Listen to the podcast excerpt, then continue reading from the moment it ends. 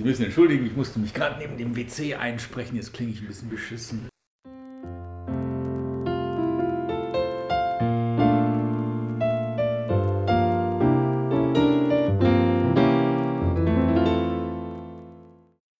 Herzlich willkommen zu Perspektivwechsel. Wir freuen uns, dass du dich für unseren neuen Podcast interessierst. Wir sind Jakob und Clemens. Wir kennen uns inzwischen seit fast 14 Jahren, sind zusammen zur Schule gegangen, haben zusammen Theater gespielt und studieren jetzt beide in Leipzig. Clemens studiert Medizin, ich studiere Geschichte und Religionswissenschaften.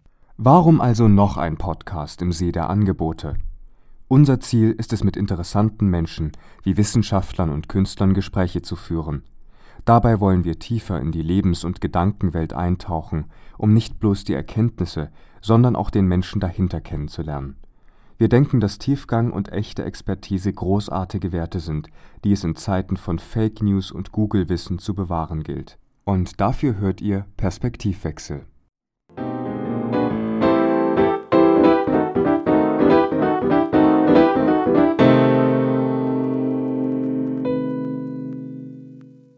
Unser heutiger Gast Alexis Krüger ist Sprecher und Sprecherzieher.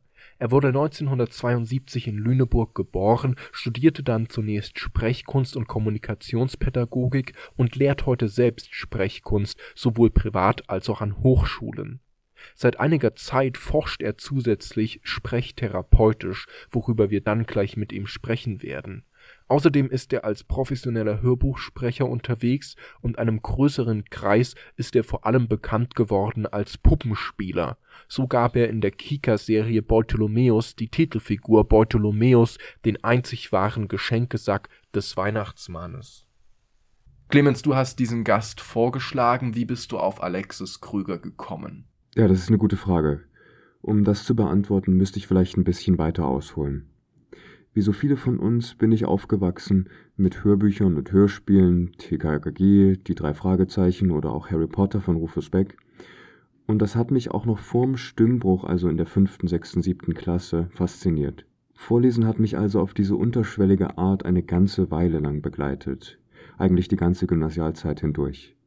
Und während der Oberstufe habe ich dann angefangen, mich selbst daran zu probieren. Also begonnen hat es damit, dass ich meiner Freundin das Buch, was sie eigentlich in der Schule lesen sollte, vorgelesen habe. Bernhard Schlink, der Vorleser, lustigerweise.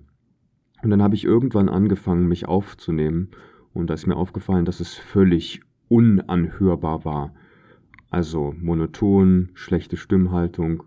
Und dann ist mir relativ schnell klar geworden, wie schwierig es ist, die Fehler auszumerzen, die man sich sein ganzes Leben beim normalen Sprechen antrainiert hat. Deswegen habe ich mich dann nach professioneller Hilfe umgesehen und nehme jetzt seit einigen Monaten Sprechunterricht bei Herr Krüger. Während der Unterrichtsstunden haben wir uns natürlich nicht bloß übers Sprechen unterhalten oder Sprechübungen gemacht, sondern auch mal über andere Sachen, wie zum Beispiel seine Forschung. Und ich dachte, es wäre ganz interessant, ihn da mal ausführlich zu befragen. Deswegen habe ich ihn zum Podcast eingeladen und er hat sich bereit erklärt. Die Tonqualität ist noch nicht da, wo wir sie gerne hätten, aber in der Hoffnung, dass das eurem Hörvergnügen nicht zu abträglich ist, viel Spaß mit dem Gespräch.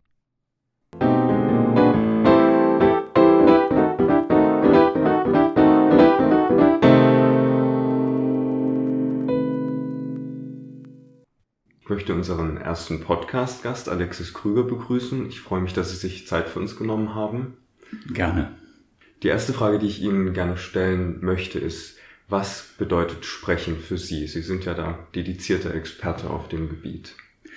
Also einerseits bedeutet Sprechen für mich als Künstler der unmittelbare Ausdruck ähm, und Ausdrucksvielfalt und gigantische Freude. Es macht so viel Spaß zu sprechen, es macht so viel Spaß, mit verstellten Stimmen zu sprechen. Äh, es macht mir so viel Freude, Leute nachzumachen, ähm, dass ich, äh, ja, ja, manchen auch auf den Wecker gehe damit, hat man mir gesagt. Und wenn Sie eine etwas technischere Definition geben sollten, aus Sicht der Sprechwissenschaft? Aus Sicht der Sprechwissenschaft ist das Ganze dann ähm, nichtsdestotrotz ziemlich lebendig, wenn auch nicht ganz so künstlerisch. Es geht dann darum, dass ähm, Luft aus der Lunge geleitet wird an den Stimmlippen vorbei, die anfangen zu vibrieren, Klang geben Und in dem Bereich oberhalb der Stimmlippen, also ähm, vereinfacht gesagt im Mundraum, Rache, Nase, werden dann die verschiedenen Laute geformt, die dann sich zu Silben zusammensetzen und aus den Silben entstehen Wörter, aus diesen Wörtern Artikulationsgruppen, aus den Artikulationsgruppen entstehen Teiläußerungen und schließlich ganze Äußerungen. Ja, Sie sind vielseitig interessiert und begabt. Sie sind erstens erfolgreiche Hörbuchsprecher und haben mit äh, Giacomo Casanovas Geschichte meines Lebens eines der, der längsten Hörbücher aufgenommen, die mhm. es im deutschsprachigen Raum gibt. Sie sind zweitens diplomierte Sprecherzieher. Sie haben als Dozent für Sprechen an der Schauspielschule Charlottenburg gearbeitet, hatten Lehraufträge an den künstlerischen Hochschulen in Stuttgart und Leipzig, waren Gastdozent und Lektor an der Kunstuniversität Graz und sind dann seit 2017 wissenschaftlicher Mitarbeiter der Professur für Sprechwissenschaft und Phonetik an der Universität Jena. Mhm. Und drittens sind sie Puppenspieler und zwar einer der wenigen Deutschen, der es erfolgreich ins Fernsehen geschafft hat. Da zum Beispiel die Titelfigur gab für die Kika-Serie Bartholomäus und regelmäßige Gastauftritte hat als Hase Basti in Bastis äh, Buchtipps in der ZDF-Serie ist es, glaube ich. Äh, genau, Siebenstein. Teil von genau. Siebenstein, ja. Ähm, gewesen. Bei, bei all diesen Sachen, was betrachten Sie als Ihren Karrierehöhepunkt, als Ihren bisher größten Karriereerfolg? Mir gefällt die Unterschiedlichkeit der verschiedenen Arbeiten. Also wenn ich am Set bin und mit Puppen spiele, ist das für mich wunderschön und äh, ich sagte immer die schönste Arbeit. Ähm, das äh, Hörbücher sprechen ähm, ist natürlich auch davon abhängig, welches Buch gelesen wird. Ähm, das kann genauso befriedigend sein. Das Unterrichten macht unglaublich viel Freude. Und ähm, die Forschung ist etwas äh, für mich jetzt noch ganz Neues. Und vielleicht kann ich sagen, dass wenn ich zu sehr, zu lange eine Sache mache, dass ich dann unbedingt noch irgendwas anderes machen muss, um wieder Abwechslung und, äh, hineinzubekommen. Aber gibt es eine Arbeit, auf die Sie besonders stolz sind, eine Produktion, von der Sie glauben, dass das Ihr Meisterstück ist? Hm. Also unter den, unter den künstlerischen Arbeiten gibt es etwas, was ich früher im Theater gemacht habe. Ich war, bevor ich im ähm, Fernsehen gelandet bin, war ich als Puppenspieler im Theater Narrenspiegel und da gab es äh, einige Stücke zur Verkehrserziehung. Das mag jetzt äh, nicht so großartig klingen, aber die waren fantastisch, so wie Kurz und Lang jagen Mr. X. Das hat unglaublich viel Spaß gemacht und wir konnten die Kinder auf eine einzigartige ähm, Art und Weise berühren. Was mich auch, ähm, was mich auch erfreut, ist, dass wenn ich mit Leuten arbeite an ihrer Stimme und die Stimme sich entfaltet und sie plötzlich Möglichkeiten haben, sich auszudrücken, die sie vorher nicht hatten, zum Beispiel sich dadurch auch selbstsicherer fühlen, das ist auch etwas, was mich ähm, sehr erfreut, dass ich das machen kann oder begleiten kann. In einem anderen Interview hatten Sie gesagt, dass viele Menschen im Herzen Darsteller sind und das vielleicht erst dadurch zum Ausdruck bringen, dass sie sowas wie Theaterwissenschaften studieren und dass das auch bei ihnen so gewesen sei. Und da wollte ich einfach mal so direkt die Folgefrage stellen, was bedeutet das eigentlich, im Herzen Darsteller zu sein und wie merkt man das oder wie haben Sie das gemerkt, vielleicht in Ihrer Schulzeit oder während des Studiums danach? Also es gab für mich immer die, ähm, den Willen, etwas auszudrücken, etwas zu schaffen, was äh, andere berührt. Also die alltägliche Kommunikation hat das für mich nicht so erreichen können. Ähm, ich war vielleicht auch zu schüchtern und wenig äh, mutig, um mit Leuten so zu reden oder mich so mit ihnen auszutauschen. Aber über eine Figur, vor allen Dingen dann über Puppen, klappte das ganz hervorragend. Dann hatte ich überhaupt keine Probleme. Dann konnte ich alles erzählen, alles sagen, alles machen, äh, was ich nur wollte, was so im Alltag für mich nicht möglich war. Und das andere, und das andere ist, dass ich auch das Gefühl habe, wenn etwas in mir ist, dann muss das raus, dann muss das laut verkündet werden und hörbar und sehbar verkündet werden. Und ähm, das ist, äh, ja, ich glaube, die zwei Sachen sind etwas, die mich dann ins äh, darstellende Fach ähm, geleitet haben. Haben Sie Schultheater gespielt? Ja. ich habe sogar selber was inszeniert zum Schluss ähm, meiner ähm, äh, im, im, Gymnasium habe ich dann einen Abend mit Beckett-Texten gemacht und äh, vorher hatten wir noch einen, eine Schultheaterproduktion gemacht mit einem Stück von August Strindberg. Da ein Traumspiel, ein Traumspiel heißt das, glaube ich, oder das Traumspiel, nee, ein Traumspiel. Und ähm, da habe ich dann Musik gemacht, äh, zusammen mit meinem Schulfreund, äh, dem Nils, am Saxophon. Ich war am und im Klavier und äh, auch noch Rollen gespielt und so. Es hat sehr viel Spaß gemacht. Ähm, man spricht ja manchmal von diesem Stage High, also von dem Gefühl der Euphorie, nachdem man irgendwie so eine kreative Leistung auf die Bühne gebracht hat. Kennen Sie das und empfinden Sie das immer noch, wenn Sie professionell als Sprechkünstler aktiv sind? Ja, sicher, das würde ich es ja nicht machen. Ne? also es, es, wird nicht, es wird nicht Alltag. Kunst. Nein, nein, nein. Ich glaube, ich habe ähm, nur einmal versucht, ähm, die Aufregung hm, niedrig, niedrig zu halten, also sozusagen so völlig entspannt in eine Kneipenlesung zu gehen. Es war die miserabelste Lesung, die ich je in meinem Leben gemacht habe, weil ähm, ohne diese Anspannung und dieses das Lampenfieber und das ja, Stage High ist, ähm, ist gute Kunst gar nicht machbar. Wenn Sie Ihr eigenes Schaffen einmal reflektieren, was glauben Sie, welche persönlichen Lebensumstände waren dafür verantwortlich, dass Sie Künstler geworden sind? Oder glauben Sie, dass es gewisse Lebensumstände gab, die, ihre, die Ihr Kunstverständnis und Ihre Kunst beeinflusst haben? Also einmal hat es mich auf jeden Fall sehr beeinflusst, dass äh, wir in der Familie immer Kontakt mit Kunst hatten. Also es gibt zwar ähm, oder gab. Wir hatten damals keine Kunst zu Hause gemacht, so Hausmusik oder irgendwie so etwas. Das fand nicht statt, aber ähm, die Wohnung war voller Bücher, ähm, Fotografien und wir waren Fotografiebände, Malerei, Bilder hingen an den Wänden. Wir waren dann ähm, häufig im Theater, ähm, wo ich dann zum Beispiel Spebel und Hurwinek gesehen habe, ähm, zwei Inszenierungen, an die ich mich heute noch erinnere. Oder ähm, der Marcel Marceau, der französische Pantomime, den hatte ich auch als Kind live gesehen. Und das hat mich nachhaltig beeindruckt. Und ähm, ich fand diese Welten, die da entstehen, so großartig und so schön, dass ich immer Teil davon sein wollte. Letzten Endes, was mich dann dazu bewogen hat, Film machen zu wollen oder Fernsehen, war ein Kinofilm Star Trek, The Return of Mr. Spock. Das habe ich gesehen mit elf Jahren, glaube ich, oder zwölf. Ähm, und ich glaube, ich war irgendwie auch der Einzige in dem Kino. Ich, es war irgendwie so ein Kino in einem, ähm, ähm, in so einem Schuppen, so einem Landwirtschaftsschuppen, äh, irgendwo in der Mitte von nirgendwo. In Amerika war das. Und ähm, da habe ich dann einen Jugendlichen gesehen, der war in meinem Alter und der war nur für ein paar Sekunden zu sehen und der spielte so intensiv und ich war so, so weggefegt von, war so begeistert. Und dann habe ich zum ersten Mal einen Abspann gesehen im Kino. Ich bin sonst immer vorher rausgegangen.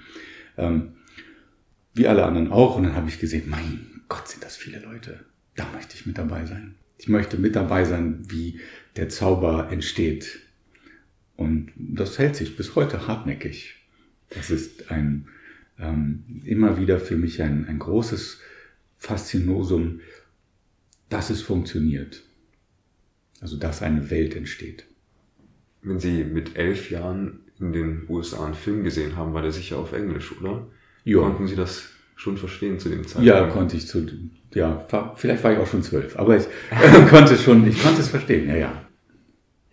Ich denke, viele Leute, die eigentlich gerne was Künstlerisches machen würden, haben so einen gewissen inneren Widerstand, gerade wenn sie vielleicht auch nicht aus einer Künstlerfamilie kommen, wenn die Eltern beide irgendwas Normales machen, mit dem man sicher Geld verdienen kann. Wie, wie kann man sich selbst dazu aufraffen, irgendwie dann trotz des erhöhten Risikos in eine künstlerische Laufbahn einzuschlagen? Also nach dem, was mir meine eigene Erfahrung oder auch die Erfahrung mit den ähm, Schauspielstudentinnen und Studenten, mit denen ich zusammengearbeitet habe, oder den Sängerinnen und Sängern gezeigt hat, ist, wenn der Wunsch da ist, das zu machen und die Freude dabei so groß ist, etwas äh, zu machen, dann kann man den Weg durchaus gehen. Ganz egal, wie die Umstände sind. Ich hatte einen Kommilitonen, als ich ähm, äh, Sprecherziehung studierte, der kam zum Beispiel aus einer nicht künstlerischen Familie, also es war kein bildungsbürgerlicher Haushalt. So etwas wie Sprecherziehung, ähm, Schauspielerei, Musik, ähm, Musikpädagogik, das sind so klassische bildungsbürgerliche Fächer. Also man kommt schon aus einem Haushalt, der einem das irgendwie nahe bringt. Und ähm, dieser eine Kommilitone kam nicht aus diesem hm, aus diesem Umfeld, wie er sagte. Und für ihn war es nicht ganz leicht, sich unter all denen zurechtzufinden, denen das sozusagen schon so mitgegeben wurde. Aber er hat es trotzdem gemacht und ähm, ähm, geht jetzt auch seinen Weg. Also man kann es auch machen unter anderen Umständen, wenn man, also wo der Weg nicht so vorgezeichnet ist. Und für mich als ähm, äh, als Angestellter von Musikhochschulen war es immer ein besonderes Anliegen, unter den Bewerbern nicht nur die üblichen Verdächtigen zuzulassen zu einem Studium, sondern auch die Leute, die ein großes Interesse haben, aber nicht dieselben Voraussetzungen wie alle anderen. Also zum Beispiel, wenn Sie Musik studieren wollen, ein Klavier zu Hause. Kann sich halt nicht jeder leisten. Oder wenn man keinen Musiklehrer hat, dann hat man sich das eben selber beigebracht mit YouTube-Videos. Und ich denke, das zeigt Initiative. Und wenn dann jemand Musik studieren sollte, dann sollte das eher ein Grund sein, jemanden zu, äh, zuzulassen zum Studium. Da habe ich mich bemüht, dass äh, ja, die Jahrgänge etwas diverser werden. Gibt es auch, wenn man erfolgreich ist, noch so eine Existenzangst, wie man das manchmal von freischaffenden Künstlern hört, immer von Projekt zu Projekt zu leben, von Lehrauftrag zu Lehrauftrag? Oder gab es das zumindest in der Anfangszeit? Nö, die gibt es jetzt auch noch. Das ähm, begleitet mich die ganze Zeit immer, wenn, wenn etwas sich dem Ende neigt, ähm, habe ich keine Ahnung, was als nächstes kommen wird, ob irgendwas kommen wird und ähm, wenn ja, wie. Also bevor ich jetzt meine wissenschaftliche Arbeit machen konnte, habe ich das durchgemacht. Jetzt, wo sich das dem Ende zuneigt, mache ich dasselbe durch. Es ist grässlich und es ist immer wieder da. Kann man so ganz technisch sagen, wie viele Projekte Sie im Voraus planen, wie weit Sie vorausdenken in Ihrer Planung? Ähm, nö. also es ist abhängig von den äh, Dingen, die einfach so ja. sich Ihnen präsentieren. Ja, genau. Nicht jetzt ähm, zum Beispiel, ähm, äh, wenn ich die Doktorarbeit ähm, nun in ihre letzte Phase bringe, dann weiß ich, jetzt habe ich nur noch so und so viele Monate Zeit. Bis dahin muss das Ganze fertig sein oder sollte fertig sein, sonst ähm, habe ich so viel Arbeit, aber kein Einkommen und bewerbe mich an irgendwelche Stellen, die irgendwo sind, in der Hoffnung, dass etwas davon klappt. Und dann weiß ich natürlich auch noch nicht, ob nicht vielleicht noch ein interessantes Projekt daherkommt. Ich hatte zum Beispiel in einem Piloten mitgewirkt, ähm, das war also ähm, fürs Fernsehen. Und ähm, naja, wenn der verkauft wird, dann habe ich da einen Job. Aber das, das weiß ich leider nicht. Als Puppenspieler? Ja. Haben Sie auch mal darüber nachgedacht, Schauspiel zu studieren? Äh, ja, ich habe mich sogar mal beworben. Äh, zweimal und bin im hohen Bogen rausgeflogen, jeweils in der ersten Runde. und einmal war ich dann, beim zweiten Mal war ich dann so, so wütend und äh, frustriert und habe dann noch gerufen auf die Schule zu, ihr seht mich wieder. Ja, und das stimmte sogar. Einer der Menschen aus der Auswahlkommission, der mich äh, auch rausgeworfen hat, ist später mein Sprecherzieher geworden. Normalerweise, wenn man in der Schule ist oder auch zum, im Studiengang wie der Medizin, hat man ja immer einen sehr strukturierten Tagesablauf. Als Künstler muss man sich ja die Zeit sehr, sehr selbst einteilen. Wie, ja. gehen Sie, wie gehen Sie davor, dass Sie sich nicht irgendwie vertun oder prokrastinieren? Oh, das ist schwer. Also für mich ganz besonders schwer. Ähm, und der strukturierte Tagesablauf, der selbst auferlegte strukturierte Tagesablauf, ähm, ist ähm, eine Kunst, die ich noch nicht beherrsche. Aber das äh, stimmt einem auch ein wenig hoffnungsfroh, wenn man das auch ohne das zu beherrschen so viel schaffen kann. Dann ja. Ja, Sie sind nun, wie wir gesagt haben, äh, Hörbuchsprecher, machen auch Prosa- und Lyriklesungen, mhm. äh, arbeiten akademisch und sind Puppenspieler. Wie sieht Ihr künstlerischer oder akademischer Wertegang aus? Was ist woraus entstanden? Ähm, also der, bei der Kunst bin ich immer der Nase lang gegangen. Das heißt also, die Dinge, die mich interessierten, die habe ich versucht umzusetzen. Und ähm, das, wofür ich dann auch ein Talent habe, war dann auch letzten Endes etwas, was funktioniert hat. Angefangen habe ich mit Kneipenlesungen ähm, in den 90ern, als das so gerade frisch aufkam. Da war ich mit dabei und ähm, das hat mir unglaublich viel Freude gemacht.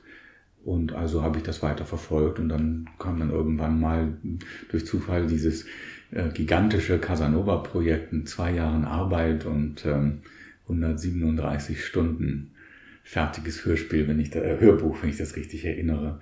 Ähm, und andere Dinge, die ich versucht habe, die sind dann gescheitert. Ich hatte mich auch in Malerei versucht, ähm, ja, Zeichnen, das fand ich ganz toll und ich bewundere auch die Leute, die das können. Ähm, und habe das selber probiert, aber mm, naja, ich bin eben kein Zeichner geworden. Oder Zeichentrick, Animation ist etwas, was mich unglaublich fasziniert. Und äh, das wollte ich auch machen, aber mangels Zeichenfähigkeiten hm, sind halt keine Zeichentrickfilme entstanden. Ein paar Daumenkinos vielleicht, aber das war's dann so. Und dann habe ich, ähm, ähm, ja, und dann dachte ich, ich werde halt irgendwie Schauspieler, aber irgendwas, irgendwie funktionierte das nicht so recht. Und es hat ja auch bei den Schauspielschulen nicht geklappt. Das will ja nun nicht heißen, ähm, dass man kein Talent hat, wenn man nicht an einer Schauspielschule angenommen wird. Ähm, und ähm, dann war halt da diese ähm, professionalisierte Studentenbühne namens Theater Narrenspiegel, das Kindertheater. Und die haben halt äh, Schauspiel und Puppenspiel gebraucht. Das heißt also, die Puppenspieler haben auch geschauspielt.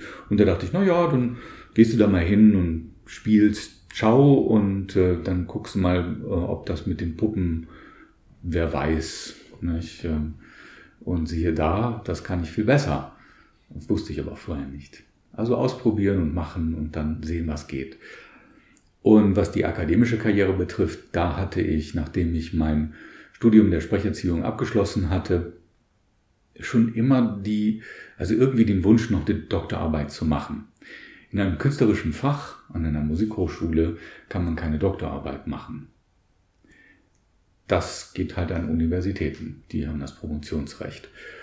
Ähm, es gibt so Ko Kooperationen, so viel, soweit ich weiß, auch zwischen Musikhochschulen und ähm, den Universitäten, so dass ähm, man dann auch ähm, als äh, Musikschulstudent oder Kunst, ähm, äh, Hochschulstudent eine Doktorarbeit verfassen kann. Und ich hatte das halt immer im Hinterkopf und dann gab es diese Stellenausschreibung, die sagte, naja, entweder Lehre oder Lehre mit Dissertation. Und ich dachte mir, naja, dann suchen Sie wahrscheinlich jemanden, der eine Diss macht, denke ich mir mal. Also, das wäre ja auch mal eine Gelegenheit. So habe ich mir äh, überlegt, was mich gerade interessiert und ähm, dann ein Exposé verfasst. Ich denke, wie unwissenschaftlich das war. Aber egal, es ist ein tolles Thema und es hat funktioniert und jetzt sitze ich dran und kann das machen. Forschen ja zur Stimmentwicklung von Transsexuellen. Zur Stimmpädagogik, ja. Stimmpädagogik. Mhm. Würden Sie uns da einfach mal ein bisschen einführen in Ihre Doktorarbeit, was Sie so machen, was man vielleicht intuitiv nicht denkt, was Sie so beizutragen haben da zum öffentlichen Diskurs? Also in der Arbeit geht es genau genommen um Sprecherziehung für Transmenschen. Das heißt also eine sprechpädagogische Arbeit und ihre Auswirkungen auf die Sprech- und Redefähigkeit. Unter anderem auf die Dysphorie, also das Gegenteil von Euphorie, das Unwohlsein mit der eigenen Stimme, was bei Transmenschen sehr stark ausgeprägt ist. Denn machen wir uns nichts vor, der Kehlkopf ist ja auch ein sekundäres Geschlechtsmerkmal. Er verrät das biologische Geschlecht und wenn das empfundene Geschlecht dem widerspricht, offenbart sich das biologische Geschlecht durch das Instrument Stimme und es erzeugt ein immenses Unwohlsein. Und mit der ähm, mit dem Stimm- und Sprechtraining, was ich mit ähm, zehn Probanden durchführe. Wir sind jetzt gerade am Ende unserer Zeit und ich mache gerade die Abschlussinterviews. Mit diesem Stimm- und Sprechtraining lernen die Teilnehmerinnen und Teilnehmer mit ihrer Stimme professionell umzugehen. Wie gehen die meisten Transsexuellen erstmal intuitiv mit diesem Problem um, dass die Stimme anders klingt, als die Identität wahrgenommen wird? Ich habe aus meiner eigenen Erfahrung zwei ähm, Strategien erlebt. Das eine ist eine Art ähm, Übererfüllung des Stereotyps. Das heißt ähm, zum Beispiel für Transfrauen, dass sie am allerobersten Rand ihrer, ähm, ihres Stimmumfangs sprechen und dadurch dann natürlich, weil die Stimme nicht noch höher gehen kann, als sie physiologisch physikalisch hochgehen kann, ähm, dass sie dann monoton sprechen beispielsweise und dass die Stimme sehr angestrengt klingt dadurch. Ähm, dann gibt es auch wieder noch eine andere Strategie, die ich ähm, durch diese Arbeit mit den Probanden neu kennengelernt habe, nämlich das Ausblenden der eigenen Stimme, das möglichst nicht wahrnehmen. Das führt also dazu, dass ich mich nicht aufnehme, oder also meine Stimme irgendwie auf gar keinen Fall höre, vielleicht auch schweige, wenn ich gerne reden würde, aber aus Angst davor, was aus meinem Mund rauskommt, ähm, sage ich lieber erstmal nichts, es sei denn, es muss, es ist absolut notwendig. Es kann sogar dazu führen, das habe ich aus Erzählung, zu einem absoluten Mutismus. Die Person spricht gar nicht, sondern hat ein ähm, Laptop dabei und schreibt. Mit diesen zwei ersten Fällen, gehen Sie da unterschiedlich um im Stimmtraining oder ist die Ansatzweise immer die gleiche und wie gehen Sie vor? Also letzten Endes das, was die Personen lernen, mit der Stimme umzugehen, also Atemtechnik, Körperstimmenarbeit, Artikulationstraining, ähm, Erweiterung des Tonumfangs, diese ganzen Sachen, die sind für alle gleich. Nur die pädagogische Arbeit unterscheidet sich. Denn ich muss für Leute, für die es schwierig ist zu sprechen, die Momente finden, wo sie sich wohlfühlen und motiviert fühlen und die verstärken, sodass ähm, die Arbeit mit der Stimme Spaß macht. Und Leute, die gerne sprechen, ne, die, äh, da ist es dann, spielt das keine Rolle oder keine so große Rolle. Wie lassen sich die Ergebnisse dieser Arbeit oder die vorläufigen Ergebnisse zusammenfassen? Aus der praktischen Arbeit ähm, hat sich gezeigt, dass, die, ähm, dass das Stimm- und Sprechtraining die Dysphorie reduziert. Ähm, von, äh, also in unterschiedlichen Maße, aber bis hin zu der Aussage, ich mag meine Stimme. In dem Fall von einer Transfrau, die vorher ähm, ihre Stimme nicht hören konnte. Hm, welche Möglichkeiten gibt es für den Einsatz der Therapie? Wird es beispielsweise von der Krankenkasse gezahlt? Oh, das ist eine wichtige Frage und ich hoffe, dass in Zukunft die äh, Sprecherziehung ebenfalls als ähm, pädagogische oder als therapeutische Maßnahme von den Krankenkassen übernommen wird.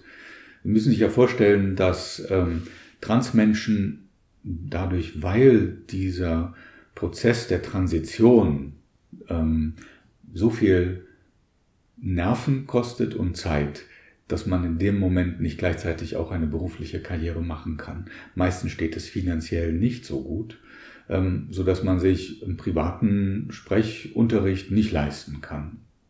Der ist nicht ganz günstig und also man kann sagen, der rangiert irgendwo zwischen 50 und 150 Euro die Stunde. Und ähm, da muss man schon ne, in Lohn und Brot sein, um sich das leisten zu können. Und die ähm, im Moment zahlen die Krankenkassen nur logopädischer Therapie, also logopädische Therapie. Nun sind aber Logopäden ähm, nicht dafür ausgebildet, in diesem Bereich zu arbeiten. Logopäden behandeln Sprechstimmen und Schluckstörungen und dieses liegt ja bei Transmenschen nicht vor. Sie haben gesunde Stimmen, die ähm, trainiert werden müssen. Also da ist dann Sprecherziehung die logischere Wahl und ich hoffe, dass in Zukunft Krankenkassen das auch übernehmen werden. Und inwieweit kann eine Geschlechtsumwandlung das Problem mit der Stimme lösen oder auch nicht lösen? Die Geschlechtsumwandlung setzt ja an anderen Organen an. Also insofern hat sie auf die Stimme erstmal keine Auswirkung. Es gibt dann noch die Hormonersatztherapie. Das heißt, äh, die Zugabe von Testosteron beispielsweise bei Transmännern, die dazu führt, dass der Kehlkopf noch etwas wächst. Und das hat zur Folge, dass die Stimme dann tiefer wird. Aber es betrifft die Tonhöhe und nicht den Stimmklang. Wie ich dann mit diesem Instrument, mit dem veränderten Instrument umgehe, das ist etwas, was ich äh, lernen muss. Und da ist eine Sprecherziehung dann ideal dafür. Gesangsunterricht hilft auch, ähm, um mit dem neuen Instrument oder mit dem veränderten Instrument Stimme umzugehen. Bei Transfrauen wiederum passiert äh, dank der Hormontherapie gar nichts. Also ein Kehlkopf, der gewachsen ist, wird nicht mehr kleiner. Er kann zwar noch mehr wachsen, wie wir wissen. Ähm, das bedeutet, ich habe immer noch dasselbe Instrument, und äh, muss lernen oder kann lernen, mit diesem Instrument ähm, so geschickt umzugehen, dass meine äh, wahrgenommene Geschlechtsidentität gezeigt wird nach außen. Wo knüpft Ihre Forschung an? Ist das Pionierarbeit, die Sie da leisten, oder gibt es da schon Vorarbeiten auf diesem Gebiet? Es gibt natürlich schon Vorarbeiten, aber nicht viele. Also die ähm, äh, Forschung bewegt sich im Moment ziemlich, ähm, ziemlich differenziert. Über Jahrzehnte war es eigentlich, war eigentlich nur Tonhöhe das Thema Nummer eins. Aber ich denke, wir sind uns einig, dass wenn ich jetzt einfach ein bisschen höher spreche, klingt meine Stimme deswegen nicht weiblich.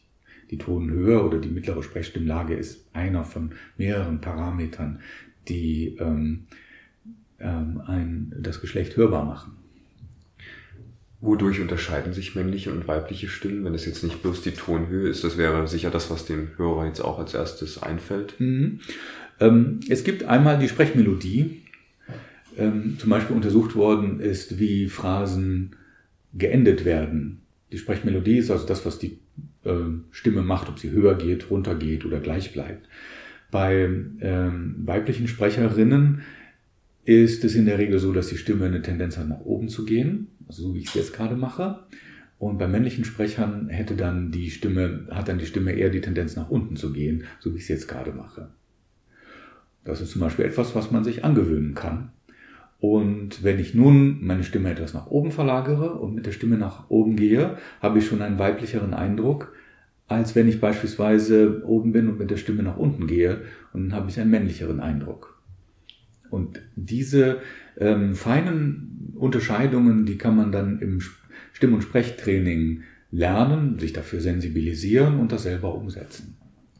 Dann natürlich auch die Klangfarbe. Die können wir ungefähr imitieren mit der Position des Kehlkopfs. Wenn ich den Kehlkopf nach unten nehme, klinge ich ein bisschen männlicher. Wenn ich den Kehlkopf nach oben nehme, etwas weiblicher. Dann also die Kombination, Moment mal, dann also die Kombination daraus und das wäre jetzt so ungefähr die weiblichste Stimme, die ich im Moment hinkriege. Ich, ich übe noch, ja. Also verzeihen Sie bitte. Es ist, es, ist wirklich, es ist wirklich nicht ganz einfach. Aber mit viel Übung und ähm, kann man das ganz toll hinkriegen. Also Sprechstimmlage, Sprechmelodie, Klangfarbe spielen eine Rolle. Unter anderem auch, wie verschiedene Laute gesprochen werden. Ähm, bei Sprecherinnen und Sprechern hat man äh, untersucht, wie weit die Vokale sich ähm, voneinander unterscheiden, klanglich. Und festgestellt, dass bei weiblichen Sprecherinnen die, ähm, ähm, die Unterschiede größer sind. Man könnte dann also vereinfacht sagen, in sprechpraktischer Hinsicht, dass weibliche Stimmen weniger nuscheln, weibliche, also Sprecherinnen nuscheln weniger, Sprecher nuscheln mehr. Äh, es gibt auch Unterschiede in den Sibilanten, also sowas wie S beispielsweise. Aber das wird noch erforscht.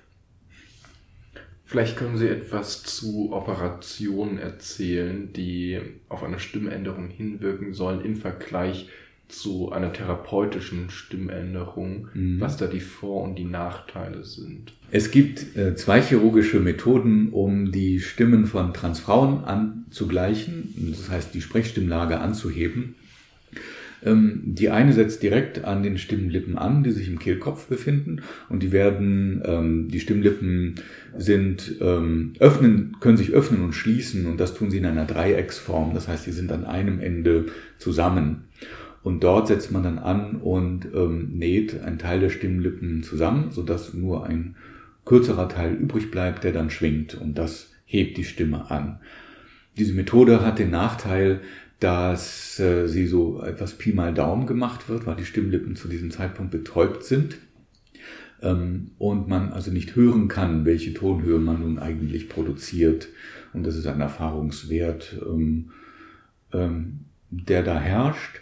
Der ähm, andere Nachteil ist natürlich, dass man, wie auch mit der anderen chirurgischen Methode, dass man nicht mehr den vollen Umfang seiner Stimme zur Verfügung hat.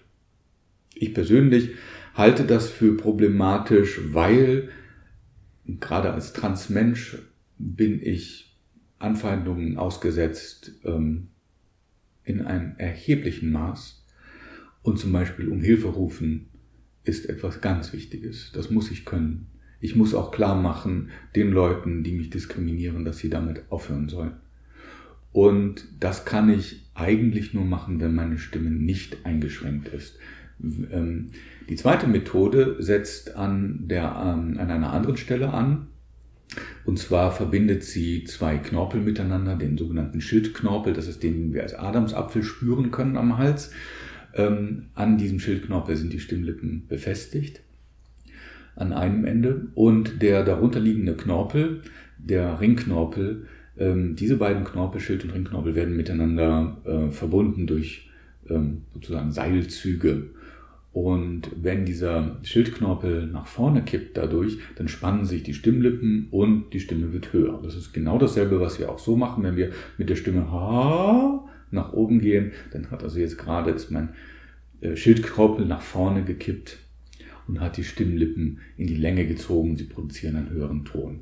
Das wird also festgemacht durch, ähm, durch Fäden und auch da kann ich dann wieder mit meiner Stimme nicht mehr tief gehen und ähm, der ähm, Nachteil dieser OP ist aber ja auch, dass ich nun Fäden an den Knorpeln befestigt habe und Knorpel sind nicht so gut äh, geeignet, um Fäden zu halten. Ähm, und auch da meine Haltung dazu ist, dass die Stimme ein, ähm, dass die Stimme eben gewisse Aufgaben erfüllen muss, die eine Höchstleistung erbringen und ein eingeschränktes Instrument, was ich ja durch diese P dann schließlich erreicht habe, ähm, nicht unbedingt in der Lage ist, das zu produzieren. Da ich die Ergebnisse ähm, der chirurgischen Untersuchungen nicht komplett kenne, ist das also keine wirklich hieb- und stichfeste Aussage, die ich hier mache, ähm, aber nach den Sachen, die ich darüber weiß, stehe ich also diesem Verfahren recht kritisch gegenüber. Vor allen Dingen auch aus einem weiteren Grund, und das ist für mich der ganz zentrale, ist das bei der übungsbasierten Therapie, also dem Stimm- und Sprechtraining, wie es zurzeit Logopäden anbieten und ähm, wo ich auch ähm, forsche, die hat den Vorteil, dass die ähm, Menschen, die diese Therapie machen, sich hinterher wohler fühlen mit der Stimme. Und ähm, wenn Sie bedenken, was ich Ihnen vorher erzählt habe, dass es Leute gibt, die ihre Stimme möglichst nicht hören wollen, ähm, und dann noch dieses Instrument einschränken, ich glaube, da tut man sich keinen großen Gefallen damit, wenn man das, wenn man diesen Weg geht, als wenn man den nicht immer ganz einfachen Weg geht, sich der Stimme anzunähern und dann schließlich in der Lage ist, ja, selbstbestimmt mit der Stimme umzugehen. Als heterosexueller Mann, der noch nie Probleme hatte irgendwie mit seiner Geschlechtsidentität, ähm, fällt es einem sehr schwer, sich in Transmenschen hineinzuversetzen. Mhm. Und das hat oder das resultiert, wie Sie schon gesagt haben, vielleicht in vielen Fällen auch zu Diskriminierung oder Unverständnis ihnen gegenüber. Was von dem, was Sie jetzt gelernt haben bei Ihrer Forschung oder bei, ihrer, bei Ihrem direkten Kontakt äh, könnten Sie erzählen, um dem so ein bisschen entgegenzuwirken? Glauben Sie Transmenschen? Wenn Ihnen ein Transmensch gegenübersteht und sagt, ich bin ein Mann, ich bin eine Frau, dann glauben Sie den Menschen. Auch wenn die Realität, die Sie sehen, dem widerspricht. Denn die Identität eines Menschen, die kann man nicht sehen, die kann man aber glauben.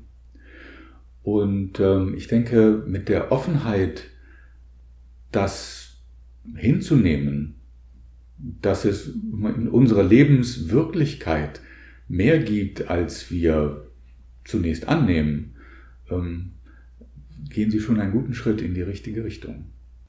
Okay. Denken Sie, man kann diesen Emanzipationsprozess mit der Emanzipation der Homosexuellen vergleichen? Ja, sicher. Insofern, weil es ähm, Minderheiten sind, die für, ähm, die für Sichtbarkeit kämpfen und für Akzeptanz. Denn was uns alle betrifft, wir haben eigentlich so mit die erste Erfahrung, die man macht, ist, dass man diskriminiert wird. Und damit muss man klarkommen.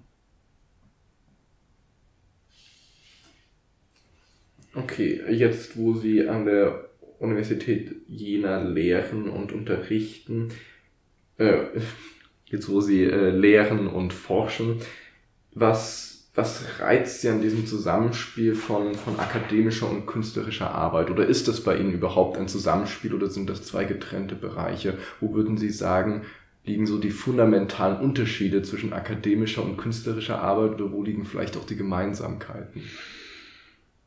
Oh, das ist eine klasse Frage. Die finde ich nämlich total spannend, ähm, weil ähm, ich, äh, also ich persönlich mag beides unheimlich gerne. Und ähm, wenn ich nur künstlerisch arbeite, dann fehlt mir die intellektuelle Auseinandersetzung mit dem Thema. Und wenn ich mich nur intellektuell auseinandersetze mit einem Thema, fehlt mir die praktische künstlerische, schöpferische Arbeit. Und eigentlich sehe ich so in dem Dialog zwischen ähm, künstlerischem Schaffen und ähm, der Reflexion desselben, der analytischen, intellektuellen Arbeit, ähm, eine Möglichkeit, einen unglaublich fruchtbaren Dialog zu schaffen. Man kann durch die verschiedenen Sichtweisen auf denselben Gegenstand und auf die grundsätzlich anderen Herangehensweisen zu völlig neuen Erkenntnissen kommen, wenn man die nämlich beide ähm, zusammenspielen lässt. Ich würde aus persönlichem Interesse vielleicht auch äh, noch ein bisschen was zur Hörbucharbeit gerne fragen. Jakob hat ja eingangs schon erwähnt, dass Sie sehr unterschiedliche Texte gelesen haben. Also mhm. von Casanova bis zwei könnte man sagen, wenn man so will. Ähm, wie verändert sich da Ihre Herangehensweise von Text zu Text? Also wenn wir bei den Casanova als ein Beispiel nehmen, das ist also ein Erzähler, dem ich aufgesessen bin. Und ähm, zwar ähm, gibt es ja zwei verschiedene Übersetzungen vom Casanova inzwischen. Es gibt ähm, eine, die ein paar Jahrzehnte nachdem Casanova gestorben ist, gemacht worden, angefertigt wurde. Und ähm, ich würde sie am besten charakterisieren als eine ähm, bürgerliche mit bürgerlichen Moralvorstellungen geprägte Übersetzung. Das heißt, es ist eine Übersetzung, wo der Übersetzer Dinge hinzugefügt hat, viele lange Passagen hinzugefügt hat, ähm, die dann in der Regel immer so waren, dass die Frauen ähm, dem Casanova, Casanovas ähm, äh, Absichten zugestimmt haben. Das ist im Original nicht so der schnappt sich eine Frau, wenn er will, und wenn sie sich wehrt, dann ähm, schnappt er sie sich erst recht. Und äh, das einzig Nette, was, ähm, äh, was er dann macht, ist, wenn er der, der, der, der Frau die Jungfräulichkeit geraubt hat, dann versucht er ihr eine gute Partie zu verschaffen. Und wenn sie sich ihm unterordnet und ähm, das für sie arrangieren lässt, also die einzige Möglichkeit, einer ähm, Frau in dieser Gesellschaftsschicht ähm, Karriere zu machen, war halt eine gute Partie zu machen. Und wenn sie sich untergeordnet hat, dann war er zufrieden, alles war toll. Und wenn nicht, dann war er sauer, gekränkt. Und ähm, und ich kannte halt diesen anderen Casanova, den durch die, diese alte Übersetzung ähm, ge, ähm, geschaffene Version von ihm, dass er so der Frauenliebhaber und Versteher ist und so ähm, und kultiviert und gebildet. Nein, nein, nein, nein, das stimmt alles nicht. Und nun ist diese Art von Projekt so und natürlich der Text so immens lang, dass ich ihn, der ich auch ähm, redaktionelle Verantwortung hatte in dem Projekt, ich konnte ähm, nicht den gesamten Casanova vorlesen. Ich habe zwar gute Stücke vorgelesen, aber nicht, das, nicht die gesamten Memoiren. Und ähm, erst ab der Mitte der Memoiren verrät er so sein eigentliches Ich. ähm, indem man sagt zum Beispiel, was? Die Leute haben gesagt, ich betrüge im Spiel. So ein, natürlich, sie haben recht, aber das sagt man nicht. Ne? Und in der ersten Hälfte sagt er, was? Man, ich, sie mir vor, ich bin betrüge im Spiel. Was sind das für miese Leute? Unglaublich, unglaublich. Aber dass er zugibt, dass er natürlich betrügt, und damit hat er seinen Lebensunterhalt zum größten Teil verdient, Betrug, ähm, das macht ihn also doch zu einem etwas anderen Menschen. Und ähm, ich hatte also angefangen, ihn fleißig so zu lesen als gebildeten, kultivierten Teil des Adels äh, etc. und ähm, ähm, Liebhaber. Und dann stellt sich heraus, das ist er gar nicht. Also haben wir die ersten 15 Stunden, die ich aufgenommen habe, ähm, gelöscht und immer von vorne angefangen. Und das Spannende war also, diese Figur zu begreifen und mir zu eigen zu machen. Dass ich sagen kann, ja, ich spreche mit einer Stimme und meine Figur, die ist kompatibel mit dem Text. Es ist ja nur eine Interpretation, es gibt dann natürlich auch noch viele andere, ähm, aber das passt und das ist stimmig. Und jedes Hörbuch hat natürlich nicht in diesem Umfang, nicht, dass man 15 Stunden Arbeit ähm, in die Mülltonne wirft, aber ähm, hat diesen Prozess. Also ich versuche die, die Figur so zu sprechen, die Erzählerfigur so zu sprechen, dass ich das Gefühl habe, dass ähm, das, was ich sage, ähm, stimmig ist. Ist es anstrengend, wenn man unterschiedliche Erzählerstimmen hat über viele Stunden hinweg? Also was ich gehört habe bei Ihren Hörbüchern, ist, dass der Erzähler durchaus recht unterschiedlich von Werk zu Werk klingen kann. Mhm. Ist das eine Belastung für die Stimme? Äh, kann. Ja, kommt darauf an, ähm, was man macht oder wie weit man geht. Es gibt natürlich ähm, entspanntere Sprechweisen und weniger ähm, entspannte Sprechweisen und die letzteren auf lange Strecke, das geht natürlich dann ähm, auf die Muskulatur. Aber muss nicht. Und an so einem typischen Aufnahmetag, wie viele Seiten und wie viele Stunden schaffen Sie da? Ja, da Seiten ja ein sehr variables Format sind. Ja. Ähm, ich, ich kann sagen, so, also wenn ich drei Stunden im Tonstudio war und in einem Tonstudio, das keine eigene Klimaanlage hat, wie die meisten Tonstudios, ähm, also wo man sich dann immer mal wieder wirklich Frischluft reinholen muss, indem man die Türen und Fenster öffnet, sind drei Stunden ähm, das Maximum. Aber ich habe auch schon beim Casanova drei Stunden Mittagspause und nochmal drei Stunden gemacht. Moment mal. Hm. Ah. So. Ähm, wie läuft es ab, sich eine Stimme zu eigen zu machen, wie Sie es sich nennen? Also wie findet man die richtige Stimme für einen bestimmten Charakter? Das ist Ausprobieren. Ähm, eines meiner Vorbilder, Peter Sellers, der äh, hat äh, es hier und da mal beschrieben, wie er es macht, in den wenigen Momenten, wo er sich getraut hat, mit seiner eigenen Stimme zu sprechen. Und was auch Leute über ihn gesagt haben. Zum Beispiel war er vor dem ähm, bevor er den, den ähm, Inspektor Clouseau spielte im rosaroten Panther, war er plötzlich verschwunden. Niemand konnte ihn mehr auftreiben. Und ähm, er ist ähm, irgendwie in Frankreich gewesen und hat nach Typen gesucht, die zu diesem Clouseau passen, um dann Merkmale von diesen Menschen zu kopieren, von der Stimme, der Sprechweise etc. Ähm, also er hat seine Inspirationen gesucht bei realen Menschen. Und im Prinzip probiere ich das auch. Also ich schaue, was es so gibt oder höre, was es so gibt und mache das nach.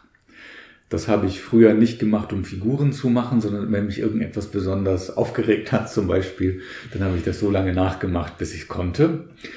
Und dann das Problem hatte, dass ich so gut konnte, dass es nicht mehr los wurde. So Sprechfehler, Eigenarten und so etwas. Und ja, dieses Nachmachen ist bei mir so drin, das mache ich immer. Immer wenn mir irgendwas auffällt, mache ich das nach. Und das sind dann die technischen Fähigkeiten, um eine Figur darzustellen. Und dann versuche ich sie so zu charakterisieren, so auszudrücken, dass ähm, ja, ein stimmiges Gesamtbild entsteht. Wenn ich das Gefühl habe, irgendwo, ja, das wird aufgesetzt, das passt nicht, das ist so offensichtlich das Mittel, dass es, ähm, hm, dass das Mittel im Vordergrund steht und nicht das, was ich damit mache, dann ähm, übe ich das so lange, bis es sich normal anfühlt. Haben Sie ein Beispiel für eine besondere Herausforderung, die Sie gemeistert haben, eine Stimme, die Sie geübt haben und auf die Sie besonders stolz sind?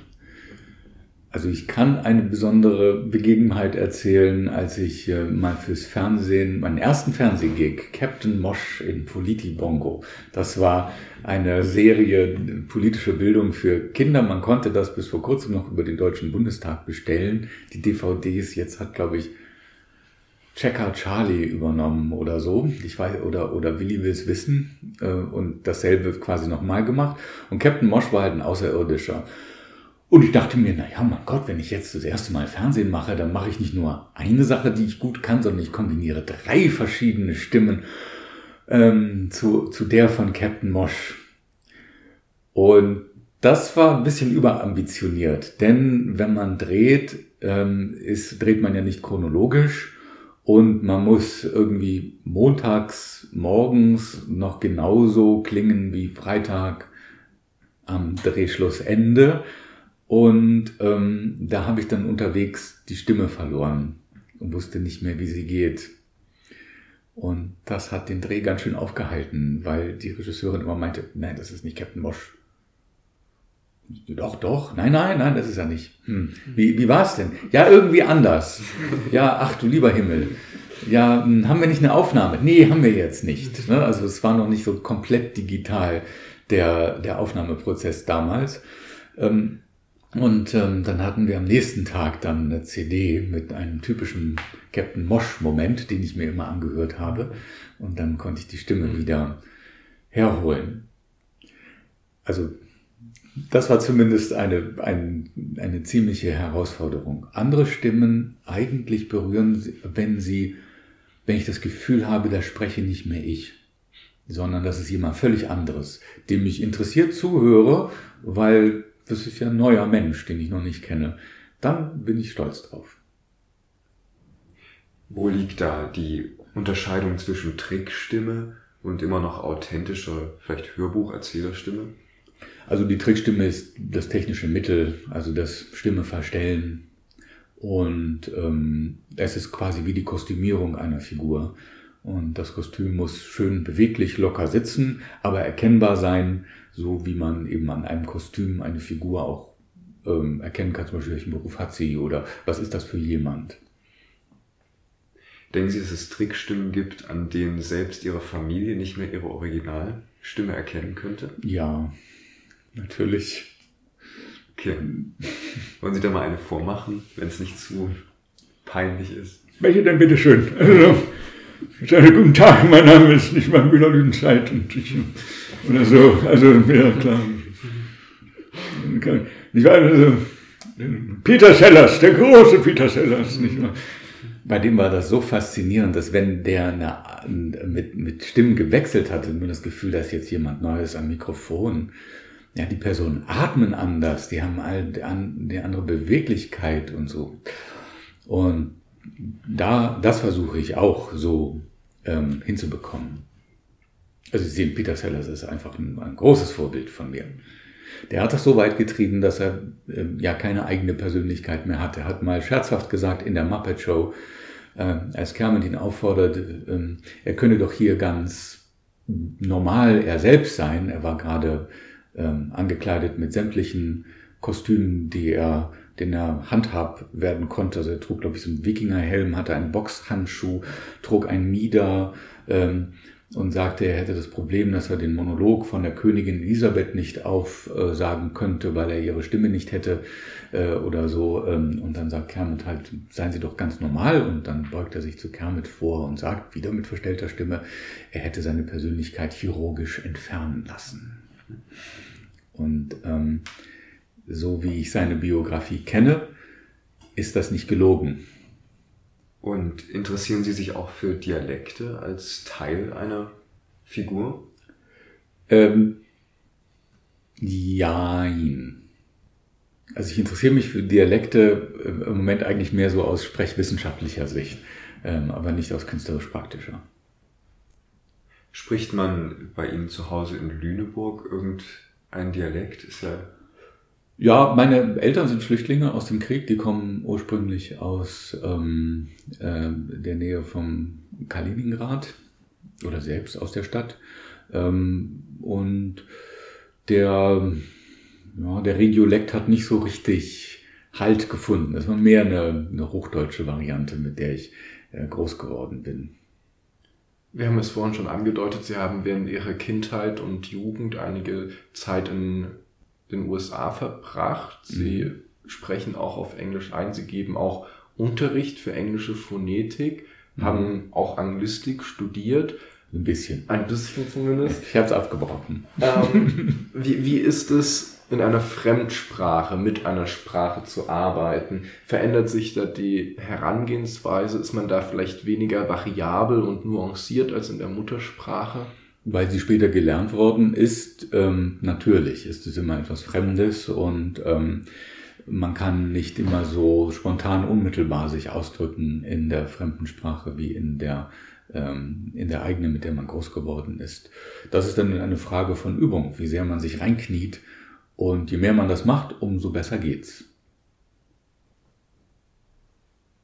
Würden Sie sagen, dass Sie jetzt an einem Punkt angelangt sind, wo das fast pari paritätisch ist, die Fähigkeit? In letzter Zeit, also ich habe es vernachlässigt, aber es gab mal einen Moment, wo ich ähm, ganz, ganz zufrieden damit war, ja. Warum sollte man seine Stimme trainieren, selbst wenn man vielleicht nicht Hörbuchsprecher werden möchte? Ähm, eine trainierte Stimme hat im Gegensatz zu einer untrainierten Stimme mehr Möglichkeiten. Man ist dann in der Lage, sich differenzierter mitzuteilen wenn ich jetzt, sagen wir mal, ein paar Muskeln anspanne bei meinem Sprechapparat und dann klinge ich jetzt so und jetzt bin aber immer noch ich derjenige, der spricht, nicht wahr? Und ich habe überhaupt nichts verändert an mir, nur eben halt die Wirkung ist leicht anders. Ja. Ähm, äh, und wenn ich dann wieder ähm, sozusagen mit meiner normalen, trainierten Stimme spreche, dann hört man mehr von mir, von meiner Person. Das heißt, ich kann mich differenzierter mitteilen. Und man kann das Ganze auch ähm, wie jeder Virtuose, man kann viel mehr, ohne sich groß anzustrengen. Also man kann länger sprechen, lauter sprechen. Um, Im Kneipengespräch ermüdet man nicht so, zum Beispiel, oder in lauter Umgebung. Das hat viele Vorteile ja, das Mittel ihrer künstlerischen Arbeit sind, ist die Sprache, ist das Sprechen. Ähm, der Inhalt sind ja zumeist Geschichten, die sie erzählen. Was würden Sie jetzt daran anschließend sagen, kann man vom Geschichtenerzählen lernen? Wir haben ja die Fähigkeit, wenn wir etwas hören oder erleben, einen künstlerischen Vortrag hören, haben wir die Fähigkeit, ähm, das für wahrzunehmen oder so zu erleben, wie wenn es Wirklichkeit wäre. Und darin liegt die große Kraft der Kunst, dass sie es einem ermöglicht, etwas durchzumachen, ohne dass es tatsächlich passiert. Und man kann Erfahrungen sammeln damit zum Beispiel. Und seine Sinne schulen. Man geht also als im Idealfall als, ähm, naja, wie bei Schiller, ja, als verbesserter Mensch aus dem Theater. ein, ein hoffnungsloser Idealist, der Schiller, aber. Und wenn man jetzt selbst mit seinem stimmlichen Auftritt nicht zufrieden ist, was könnte man da machen? Jetzt vielleicht unabhängig davon zu einem professionellen Sprecherzieher zu gehen, gibt es einfache Übungen, die jeder machen kann, um zum Beispiel entspannter zu werden? Äh, grundsätzlich ist eine Anleitung gerade bei der Körperarbeit immer sinnvoll. Das ist so, wie man auch Sport nicht unbedingt alleine machen sollte, weil man in Gefahr laufen kann, sich zu verletzen. Und beim, ähm, ähm, also gerade wenn man dann die Muskulatur anspruchsvoller verwendet als normal, ähm, sollte man schon an, das unter Anleitung machen. Grundsätzlich ist zu empfehlen, für die, alle, die, die Spaß dran haben, zu singen. Das hält die Stimme äh, beweglich bis ins hohe Alter. Denn ne, ich war so ab dem mittleren Alter, dann fangen ja die Knorpel an zu verknöchern und das funktioniert alles nicht mehr so gut. Bei Männern wird die Stimme dünner und heller und bei Frauen wird die Stimme dann wieder dunkler. Ähm, die Muskulatur erschlafft und die Knorpel verknöchern, die Beweglichkeit lässt nach. Und da ist es ganz wichtig, diesen Apparat auch trainiert zu halten. Ja, ich würde da vielleicht anfügen, ich habe letztens gelesen, dass es Singtraining gegens Schnarchen gibt, indem man die, die Muskeln verstärkt, ähm, dass dann beim Atmen das nicht mehr so zusammenfällt. Also Schnarchen entsteht ja, wenn Weichteile im Wind flattern, wenn man so sagen möchte, oder in der Atmung. Mhm. Ähm, und dass da Singtraining anscheinend weiterhelfen kann. Ah ja, also dass das Gaumensegel dadurch trainiert wird? Ja. Mhm, das kann durchaus sein, ja. Ähm, bevor wir jetzt zu unseren Rapid-Fire-Fragen kommen, würde ich gerne nochmal auf eine Frage rekurrieren, wo, wo ich nicht weiß, ob das jetzt irgendwie sehr passend ist oder so. Deswegen, meinetwegen können wir das am Ende auch rausschneiden. Aber ich wollte fragen, ob Sie die Beobachtung gemacht haben, dass es in der Kunst und vielleicht auch im Showbusiness mehr homosexuelle Männer gibt als vielleicht in anderen Branchen. Oder ob das irgendeine Bedeutung hat oder ob das eine Fehlwahrnehmung ist meinerseits. Gute Frage. Ich denke, dass die Atmosphäre eher, ähm, also die Arbeitsatmosphäre und die Offenheit der Leute, die da sind, eher dazu geeignet ist, dass man sich als homosexueller Mensch dort wohler fühlt, als in einer Umgebung, wo äh, die Leute nicht so offen sind. Schließlich, wenn ich Kunst mache, rechne ich mit dem Unerwarteten und erwarte auch, dass etwas Unerwartetes passiert. Und ähm, in anderen Berufsbereichen eher das Gegenteil. Da ist es irritierend, wenn etwas gegen die Norm verstößt. Ob das nun tatsächlich ähm, in, in Zahlen messbar ist, das kann ich nicht sagen. Ja, ich habe auch keine Zahlen gefunden. Also ich schätze, das hat noch nie jemand so untersucht statistisch, aber das ist also so ein bisschen der Eindruck, den man bekommen kann. Ich kann mir schon vorstellen, dass das so ist, ja ähm, dass es natürlich Berufe gibt. Also äh, Sprecherziehung ist ja auch so ein klassischer Fall oder Logopädie. Es ist, sind beides Frauenberufe und die Männer, die da sind, also es ist auf jeden Fall überproportional viele homosexuelle Männer dabei. Ich weiß nicht, ob auch lesbische Frauen, aber das, das kann ich nicht sagen. In meinem Jahrgang war zumindest einer und eine vertreten von acht. Ähm, kommen wir abschließend nochmal auf den Studiengang Sprechwissenschaft zu sprechen. Mhm. Sie unterrichten dort. Was kann man sich unter einem solchen Studiengang vorstellen? Was ist der Inhalt dieses Studiums? Wie ist das aufgebaut? Wer studiert das? Was kann man damit anfangen? In Jena ist das ein Ergänzungsstudiengang, also kein grundständiges Studium. Ähm, es gibt aber Sprechwissenschaft in Halle als grundständiges Studium. Ähm, das sind zwei und äh, Regensburg hat das auch, aber ich weiß nicht, ob das auch ein eigener Studiengang ist. Ähm, und ich habe jetzt nicht alle aufgezählt, das muss ich dazu sagen. In diesem Studiengang befasst man sich mit verschiedenen Aspekten der mündlichen Kommunikation. Da ähm, ist einmal praktisch die Rhetorik dabei, manchmal mehr oder weniger stark vertreten die Auseinandersetzung mit Sprechkunst, auch die praktische. Dann befasst man sich mit Phonetik, also den Lauten, die wir sprechen. Versus den Buchstaben, die wir schreiben. Das sind zwei verschiedene Systeme, die nicht so wahnsinnig viel miteinander zu tun haben. Man befasst sich also mit äh, Fragen wie zum Beispiel, wenn ich gesagt habe, mit dem, habe ich das T von mit nicht gesprochen, mit dem. Wir haben es aber gehört, aber es ist nicht ausgesprochen worden. Im Fach Phonetik befasse ich mich dann damit. Dann wird sich auch mit dem Lautinventar von Sprachen befasst. Äh, die Sprachen werden miteinander verglichen.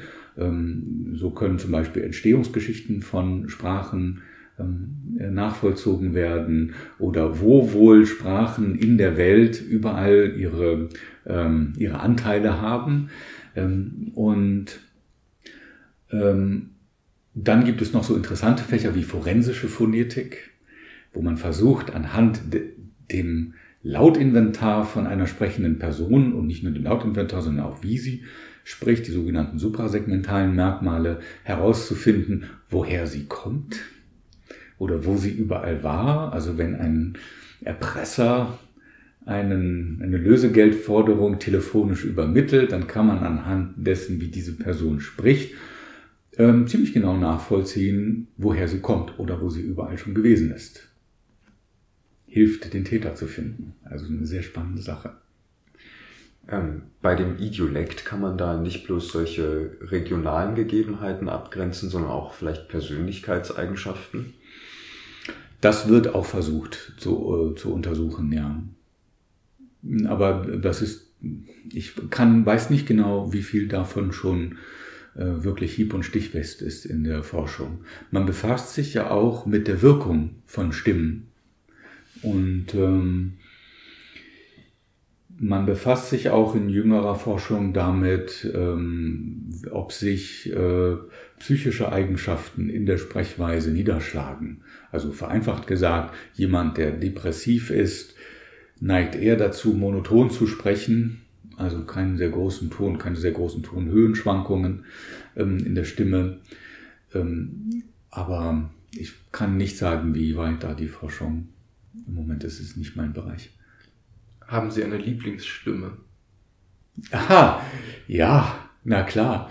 Neben dem schon zitierten Peter Sellers äh, auf Deutsch Harry Rowold, der ähm, die Sprechstimme, die mich am meisten fasziniert hatte, weil mir sehr klar war, das ist jemand, der hat keine ähm, Schauspielausbildung, keine Sprechausbildung und trotzdem ähm, ist es unglaublich unglaublich interessant, wie er spricht und ich höre ihm einfach nur stundenlang zu, ohne zu ermüden und es wird immer interessant und es ist immer großartig. Und er säuft und trinkt auf der Bühne ähm, dabei und, ähm, und alles klingt großartig. Also, da habe ich mich so, so viele Jahre gefragt, was, was kann er, was kann er, das will ich auch. Äh, bis ich dann in meinem Studium darauf gestoßen bin und ähm, also wie ich mich auch in die Richtung bewegen kann. Ja, das war harte Arbeit. und dem ist das einfach so zugefallen. Den finde ich ganz großartig. Oder äh, Stefan Kaminski, jemand, der sehr virtuos ist mit seiner Stimme. Er kann seine Stimme verstellen, der kriegt verschiedene Frauen hin, die sich voneinander unterscheiden, was ich unglaublich beachtenswert finde. Ähm, den finde ich auch toll. Und haben Sie jetzt eine eigene Lieblingstrickstimme entwickelt? Äh, ich spreche ganz gerne wie Spebel und Hurgenek, die beiden Marionetten aus Prag, der Vater und der Sohn. Mit denen kann man, weil die halt im Dialog ähm, so schön miteinander funktionieren, kann man mit denen alles Mögliche äh, machen. Geben Sie uns ein Beispiel. Ja, ja, das hat er schön gesagt, nicht wahr? ja, bitte jetzt, aber was hat ihr schön gesagt, nicht wahr? Das ist so ein, ein, eine hochkarätige Persönlichkeit. Ja, hochkarätige Persönlichkeit. Du bist auch hochkarätig, Fatih. Na, jetzt wird nicht frech. Also so. okay, ich denke, damit können wir zu den Rapid-Fire-Fragen kommen. Also mhm. kurze Fragen, die Sie gerne in einem Satz beantworten können, wenn Sie möchten. Welche Ratschläge haben Sie für einen jungen Menschen, der in Ihrem Fachbereich, wie auch immer Sie den definieren möchten, Erfolg haben will? Ähm, finden Sie heraus, was Ihnen wirklich, wirklich Freude macht. Und das machen Sie. Wenn sich, wenn bei einem Hörer oder bei einer Hörerin jetzt das Interesse geweckt wurde und er sich fürs Sprechen und fürs mit Sprache spielen interessiert, wie sollte er anfangen? Ähm, so viel zu experimentieren wie nur möglich. Man kann grundsätzlich nichts falsch machen. Sollte man mal heiser werden, weil man sich in Death Metal versucht hat, ähm, dann ist das ähm, am Tag später, am übernächsten Tag ist wieder alles in Ordnung. Also so viel experimentieren wie nur möglich. Ausbildung, eine professionelle Ausbildung kann ich empfehlen, da das ist die Musikhochschule in Stuttgart äh, mit dem Fach Sprechkunst und Kommunikationspädagogik. Was ist der größte Missstand in unserer Gesellschaft? Rassismus. Was werden Sie in zehn Jahren bereuen, gerade im Moment zu viel oder zu wenig zu tun? Oh. Ähm. Äh, ich habe immer das Gefühl, ich arbeite zu wenig. Welches Buch sollte jeder gelesen haben? Oh, da möchte ich nichts empfehlen. Also, äh, ich habe ein absolutes Lieblingsbuch, Der Untertan von Heinrich Mann. Ähm, ich glaube, das ist in der heutigen Zeit sehr empfehlenswert zu, zu lesen.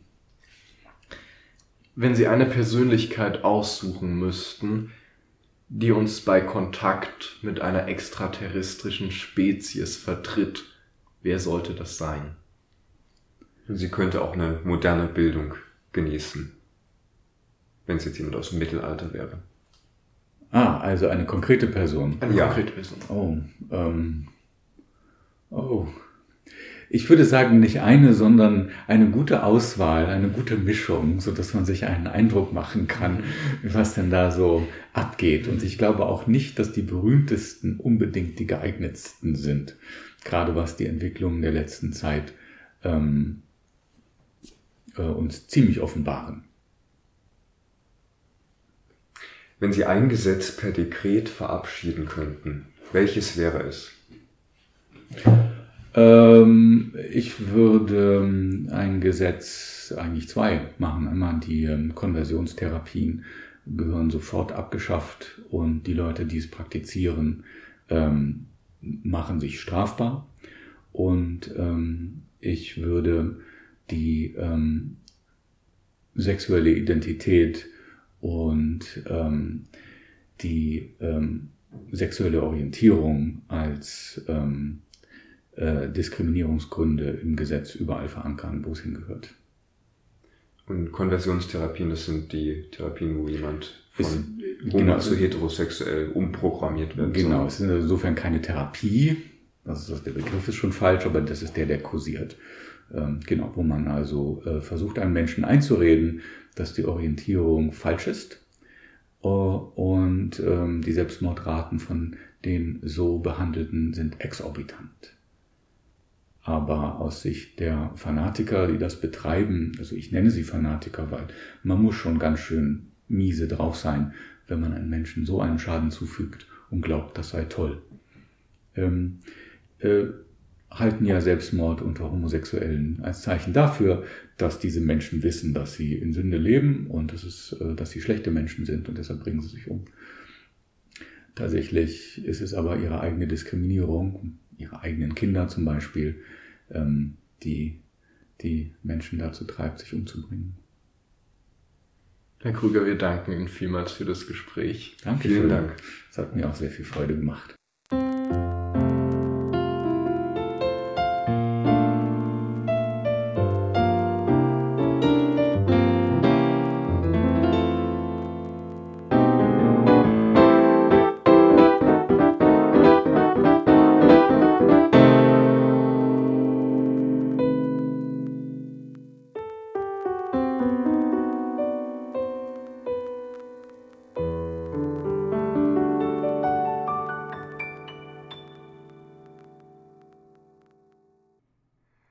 Dank, dass ihr uns eure Zeit geschenkt habt. Wenn ihr noch Fragen und Anregungen habt, dann schickt diese bitte gerne an perspektivwechsel.podcast at gmail.com. Alles klein geschrieben. Wir hören uns dann beim nächsten Mal wieder. Bis dahin, auf Wiederhören.